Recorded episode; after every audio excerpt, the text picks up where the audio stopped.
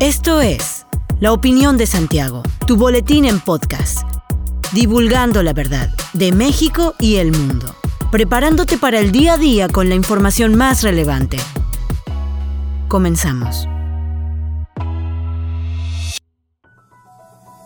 Buen día, bienvenido a la Opinión de Santiago, una dosis breve de información para arrancar el día con lo más relevante a nivel nacional e internacional. La Secretaría de Salud informó que México suma 6.373.876 casos y 326.335 muertes por COVID-19. En las últimas 24 horas, el país registró 34.885 contagios y 74 defunciones por coronavirus SARS-CoV-2. El país suma 236.287 casos activos con una tasa de incidencia de 181.6 por 100.000 habitantes. Las tasas de casos activos por cada 100.000 habitantes más altas las presentan Ciudad de México, Colima, Baja California Sur, Querétaro, Sinaloa, Tabasco, San Luis Potosí, Nuevo León, Yucatán y Nayarit. El informe técnico diario refiere que en la semana epidemiológica 27, que comprende del 3 al 9 de julio, se registró un promedio diario de 22.988 contagios y 20 defunciones por COVID-19. También da cuenta que la ocupación hospitalaria de camas generales se en 18% y para personas en situación crítica que requieren ventilador mecánico en 4%.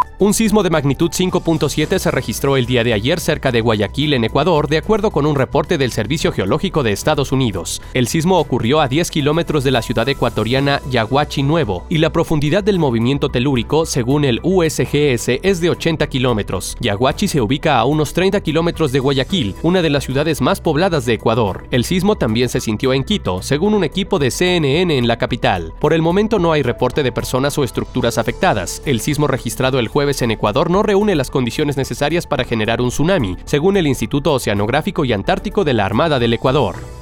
Querétaro es la puerta de entrada e intercambio con las regiones más competitivas del país, informó el gobernador Mauricio Curi González al inaugurar la empresa Atotec de México en Querétaro, la cual representa una inversión de más de 169.4 millones de pesos y la generación de más de 100 nuevos empleos para la entidad. El mandatario queretano resaltó que el Estado cuenta con una economía sólida, estable y diversificada que permite albergar un gran número de actividades productivas, así como desarrollar fuertes cadenas de proveeduría. En este marco celebró que un líder de la industria química como es Atotec, sume sus capacidades y fuerza para brindar soluciones a la industria de la región. En su intervención, el secretario de Desarrollo Sustentable Marco Antonio del Prete III dio a conocer que de la industria manufacturera, la química es el segundo subsector que más inversión extranjera directa ha aportado a Querétaro en los primeros tres meses de 2022. Asimismo, enfatizó que desde 1999 al primer trimestre de este año, Querétaro ha captado más de 1.100 millones de dólares de capital alemán, con lo cual históricamente se ubica como el cuarto socio comercial.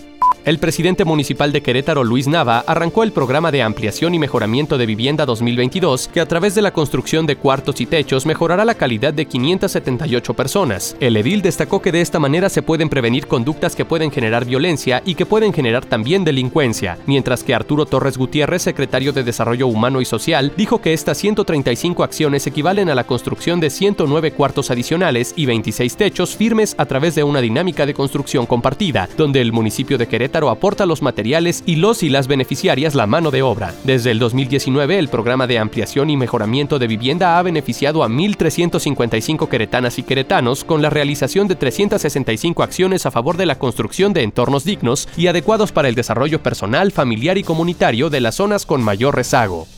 El presidente de la Comisión de Asuntos Migrantes de la sexagésima legislatura, Juan José Jiménez, señaló que uno de los principales obstáculos en los programas enfocados a los migrantes es el presupuesto, por lo que se buscará hacer reformas a las leyes existentes para afinar el tema. En el marco de la presentación del primer laboratorio legislativo en temas de migración en el estado de Querétaro, el diputado reconoció que ya existe una ley que fue aprobada por la pasada legislatura y que entró en vigor el 31 de diciembre de 2021. Sin embargo, el documento requiere de reformas y adecuaciones con el marco normativo federal para poder dar certeza a las y los migrantes. El objetivo del laboratorio es el análisis y procesamiento de información en el tema para poder crear un marco normativo efectivo y que éste se discuta bajo un esquema de parlamento abierto. Reconoció que en Querétaro el fenómeno migratorio hacia Estados Unidos se da principalmente en los municipios de Amealco y Huimilpan, derivado de las escasas oportunidades laborales. En ese sentido, señaló que desde el gobierno estatal se debe actuar para ofrecer mejores oportunidades a los ciudadanos y con ello mitigar los procesos de migración.